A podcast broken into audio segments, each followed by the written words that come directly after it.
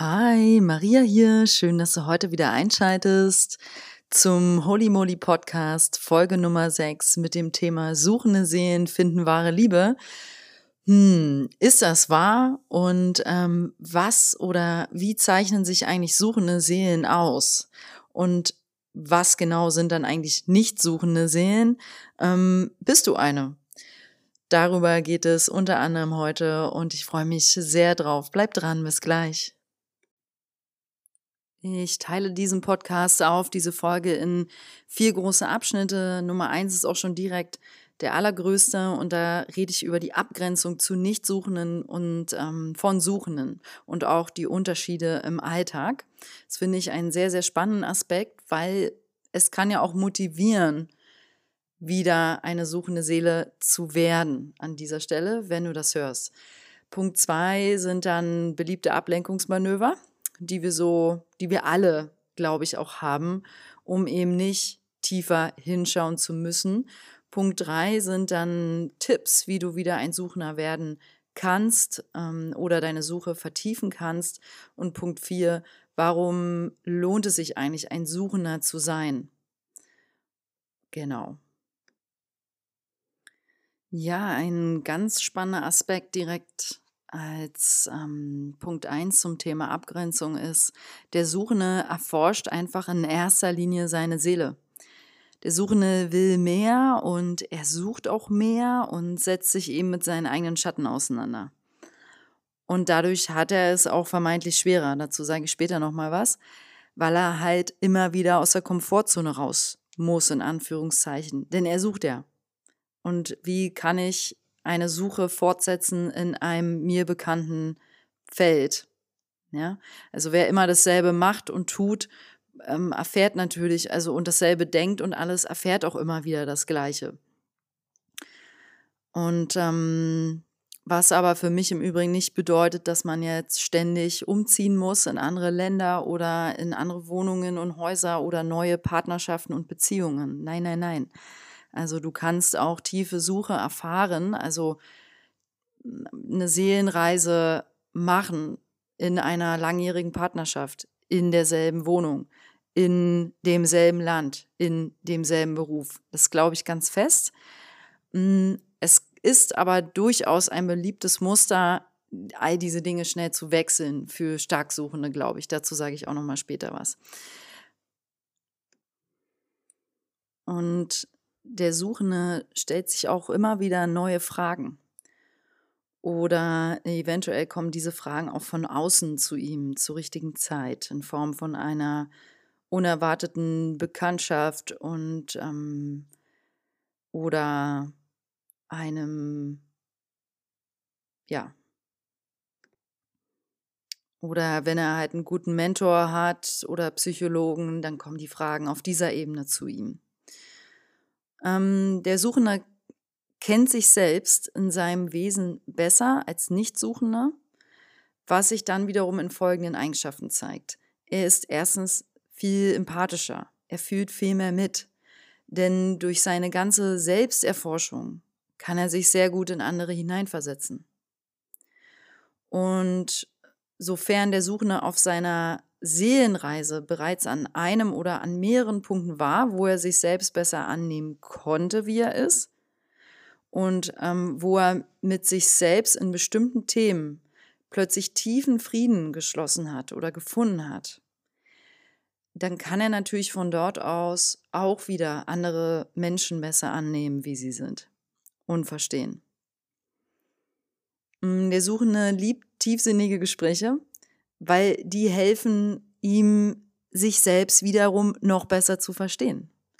Deswegen hat er nicht so viel Interesse am oberflächlichen Klatsch und Tratsch. Und je weiter der Suchende in seiner Reise voranschreitet, desto komischer oder entfremdeter kommt ihm sein stehen gebliebenes, in Anführungszeichen, stehen gebliebenes Umfeld vor. Ähm, ich möchte dazu einwerfen, ähm, wenn ihr an so einem Punkt seid, bitte seid nicht wertend und geht auch nicht in eine spirituelle Arroganz. Ja, weil ähm, jeder, der sucht, geht automatisch den spirituellen Pfad Und spirituelle Arroganz ist was sehr, sehr Unangenehmes, vor allem für das Umfeld. Und bleib einfach auf deiner Suche, bleib auf deinem Weg und bewerte nicht andere, nur weil sie nicht den Weg gehen äh, wie du oder weil sie da auch nicht hinwollen. Dann ist es nicht dran. Okay, weiter. Also der Suchende ähm, empfindet sein Umfeld vielleicht als hm, nicht mehr ganz passend, was an sich ein super Zeichen ist, denn es spiegelt ja letztlich nur deinen inneren Prozess wider.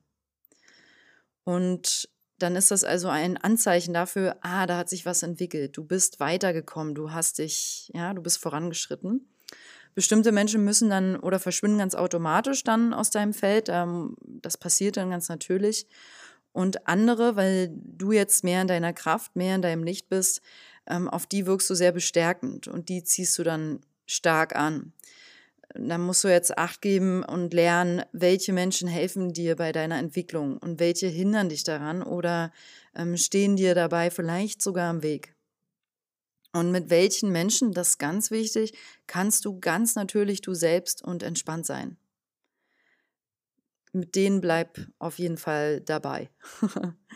und falls du ähm, Menschen hast, mit denen du auf einer Ebene zusammensuchst, fantastisch. Also wenn die da sind, dann weißt du sofort, wer gemeint ist. Und wenn die da sind, dann ähm, willst du mit denen naturgemäß auch wahrscheinlich am meisten Zeit verbringen.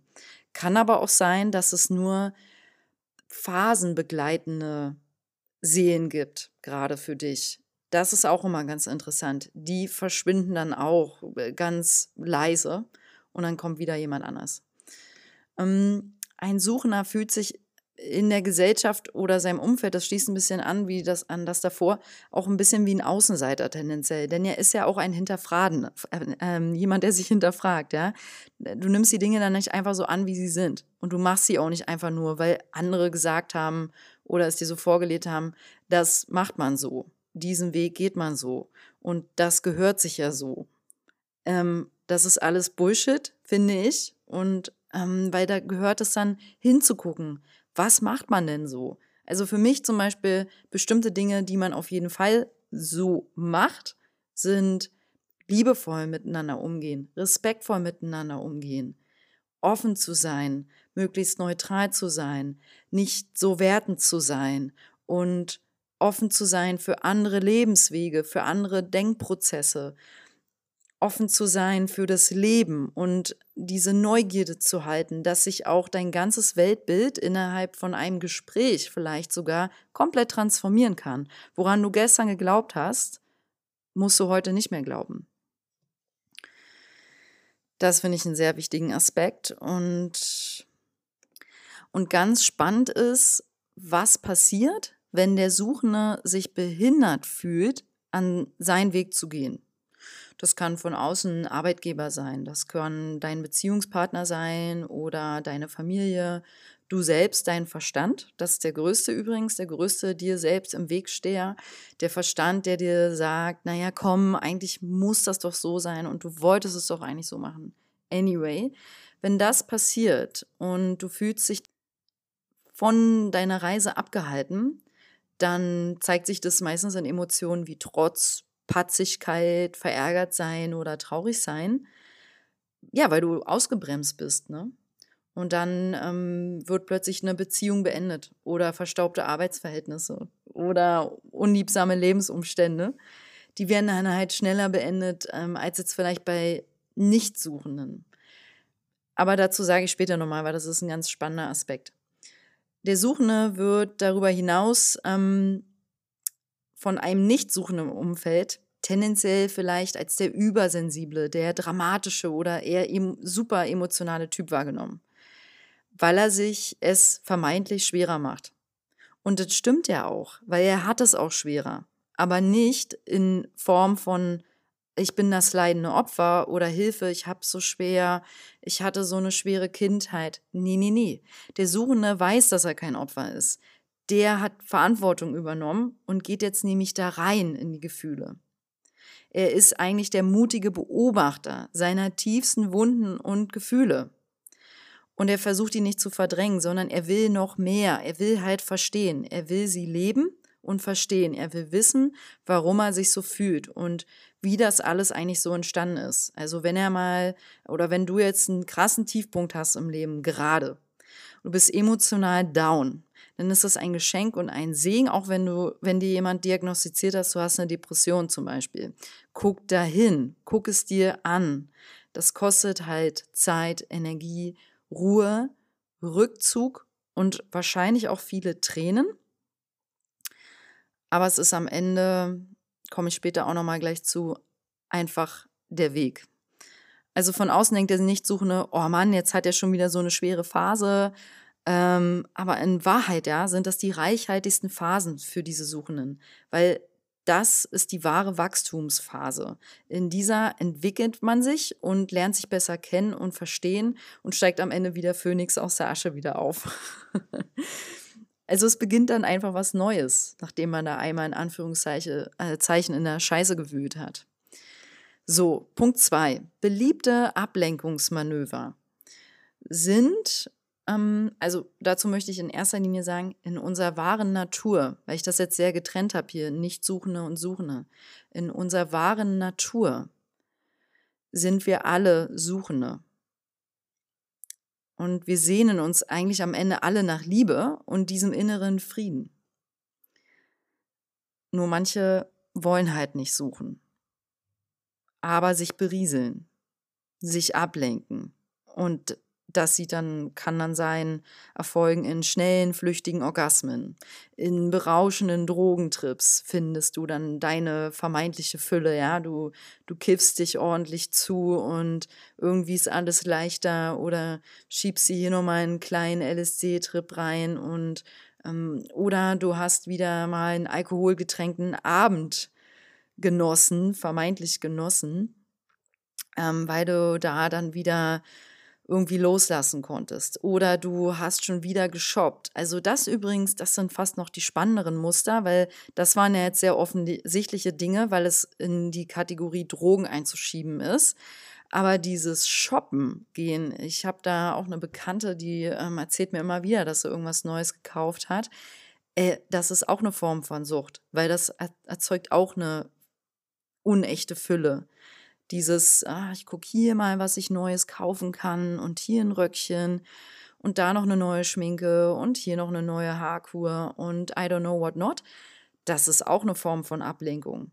Oder ähm, volle große Berge Teller essen und volle Bäuche. Also wenn du dich mästest, in Anführungszeichen, das ist auch Ablenkung und riesendes, ständiges Netflixen oder Filme gucken und Liebesschnulzen dir reinziehen, Ablenkung. Endlose Partywochenenden, Ablenkung. Verzuckerter, also hier regelmäßig mit irgendwelchen oberflächlichen, vermeintlichen Freunden, ja, also bei Freunden guck da wirklich mal genau hin. Wer sind Menschen, mit denen kannst du tiefer reingehen in die, in diese Seele? Oder einfach nur schöne, leichte Zeit haben und du selbst sein? Wer sind die Menschen, mit denen ist es Klatsch und Tratsch und bäh und ach, mir geht's hier so scheiße und ich hab das und jenes und äh, bäh, langweilig. Ja, davon beobachte ich aber sehr, sehr viel. Jetzt nicht nur bei mir, sondern generell geht es da schnell hin, weil irgendwie scheint jeder zu glauben, ähm, ein schlechtes Gewissen zu haben, zu erzählen, wie gut es ihm geht, wie leicht er es hat oder was so Schönes passiert ist. Wir leben, irgendwie sind wir alle süchtig nach negativen Nachrichten und News und bah, mir ging es hier nicht so gut und bah, bla bla bla bla. Du weißt, was ich meine? Es darf dir gut gehen. Will ich mal gerade hier einfügen an dieser Stelle mit fünf Ausrufezeichen dahinter. Es darf dir gut gehen. Du darfst, du darfst es leicht haben, okay? Also diese ähm, Kaffeeklatsch-Treffen mit Kuchen und Kaffee und auch Ablenkung. Ähm, also und generell, jetzt komme ich zurück an diesen Punkt, wovon ich vorhin geredet habe, alles zu schnell ändern wollen. Wenn du jemand bist, der wirklich ständig alle fünf, sechs Wochen gefühlt umzieht, oder sehr schnell in andere Partnerschaften immer reinflutscht und sehr schnell ähm, oder du reist die ganze Zeit durch die Welt und suchst und suchst. Ey, stopp, bleib stehen. Dann hast du nicht ganz, bist du einfach nicht an dem Punkt, du läufst einfach weg, ja, weil dieses Suchen, diese Seelenreise bedeutet nicht wegzulaufen und bedeutet nicht äußere Umstände die ganze Zeit zu verändern. Dann ist das auch Ablenkung. Okay.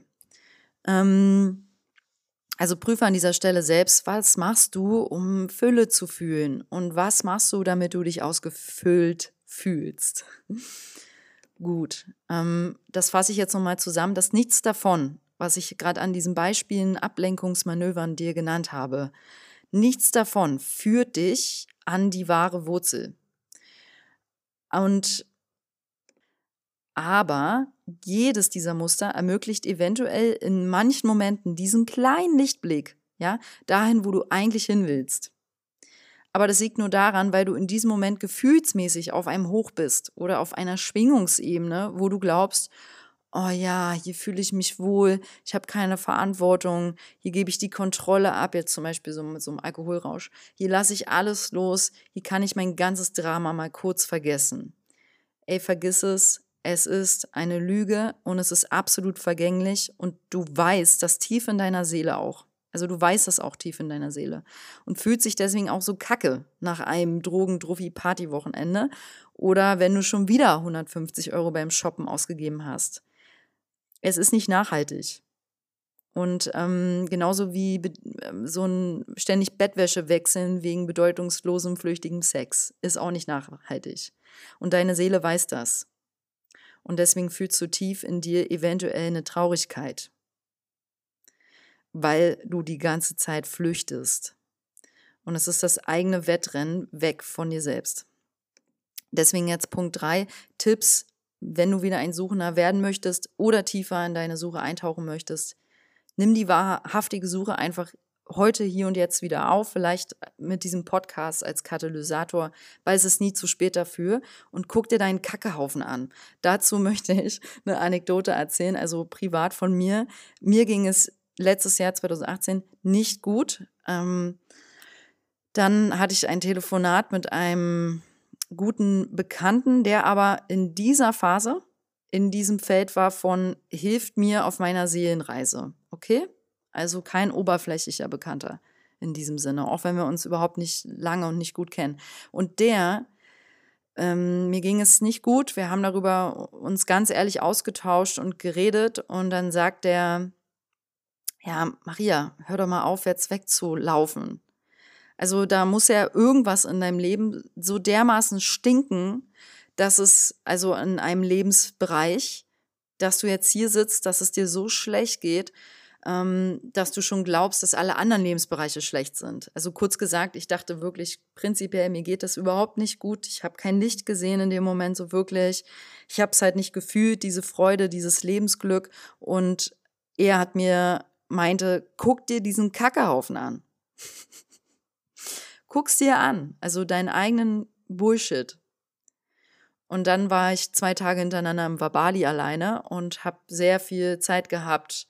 Es war im Sommer, also es war einfach auch schön. Ähm, wer das Wabali kennt, weiß, es ist recht groß und weitläufig.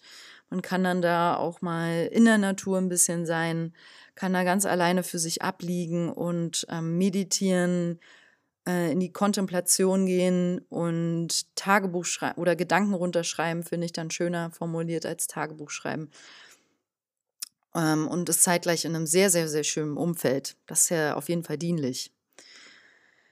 Genau, hat mir auch übrigens damals sehr geholfen. Ich habe sehr, sehr viel Klarheit mit rausgenommen und auch Dankbarkeit und wieder mehr Anbindung. So, um, Tipps für dich sind, Mach eventuell mal Urlaub, zwei, drei, vier Tage oder zwei Wochen alleine.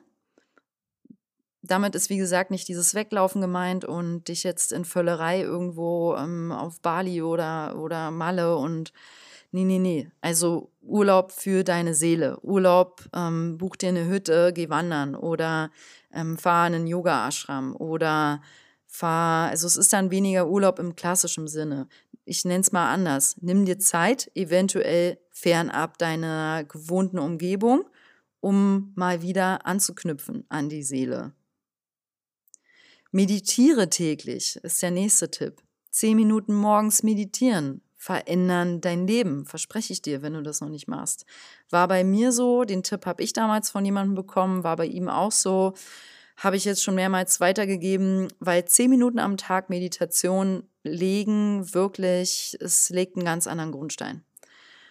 Schreib deine Gedanken nieder, wenn, vor allem wenn du das noch nie viel gemacht hast. Ich habe das schon so viel gemacht, dass ich es manchmal, ich nenne es mal vernachlässige. Aber es ist dann doch immer wieder sehr, sehr dienlich, wenn man es niederschreibt. Vor allem vor dem Schlafengehen. Wenn du nicht gut schlafen kannst, ey, write it out. Schreib's dir alles aus dem Kopf, weil dann ist der Kopf wieder leerer. Hm, Im besten Fall. Mach Yoga, das ist der Unterschied zum Sport. Yoga ist kein Sport. Yoga ist ein Weg, um eventuell den Geist besser zu verstehen und zerlegen zu können, um besser gucken zu können, was ist da los, die Gedanken trennen, also zu lernen, zu trennen zwischen, hm, wann ist was wahrhaftig, wann nicht, wann bewerte ich einfach nur und bin im Ego. Und ähm, ja, wenn wir im Verstand sind, ist es eigentlich immer Ego. Such dir Heiler oder Weiser oder Mentoren. Wenn du das klar aussprichst für dich oder niederschreibst, ja, suche ich, möchte ich, brauche da Hilfe, kommt das auch. Mm, und lass deine Ablenkungs Ablenkungsmanöver immer weniger werden, indem du einfach mehr von diesen Dingen machst, die deine Seele wirklich, die da helfen anzubinden. Ich habe auch eine Bekannte, die ist so eine Kiteboarderin ich glaube, die bindet sich dort gut an, auf dem Meer draußen und in Verbindung mit dem Element Wasser und alleine sie, dieses Wilde. Und ich glaube, da findet sie ein Stück ihrer Seele. Ja. Und dann im Alltag, ja, beobachte mal deine Worte. Also mein Tipp ist, hör auf zu sprechen, wenn du eigentlich nichts zu sagen hast, weil alles andere, wir reden so viel, ja, das strengt dich nur an, zieht Energie und lenkt dich wieder ab. Also zeitgleich, um das jetzt mal so abzurunden, abzubündeln alles, nimm alles so an, wie es gerade ist und hol dir Hilfe. Also du musst ja nichts alleine bewältigen und sei sanftmütig mit dir, sei einfach liebevoll. Es ist Zeit, nimm dir Zeit, schenk dir selbst Zeit und Aufmerksamkeit. Und warum lohnt es sich jetzt eigentlich ein Suchender zu sein als letzten Punkt oder wieder einer zu werden? Weil dort die echte Lebensfülle ist, weil dort findest du den wahren Frieden und dort findest du auch die wahre Liebe, weil für dich selbst in erster Linie du wieder angebunden bist mit dir selbst. Und ja, also du findest die wahre Liebe für dich selbst in erster Linie durch die Suche und eben dann auch für dein Umfeld in zweiter Linie.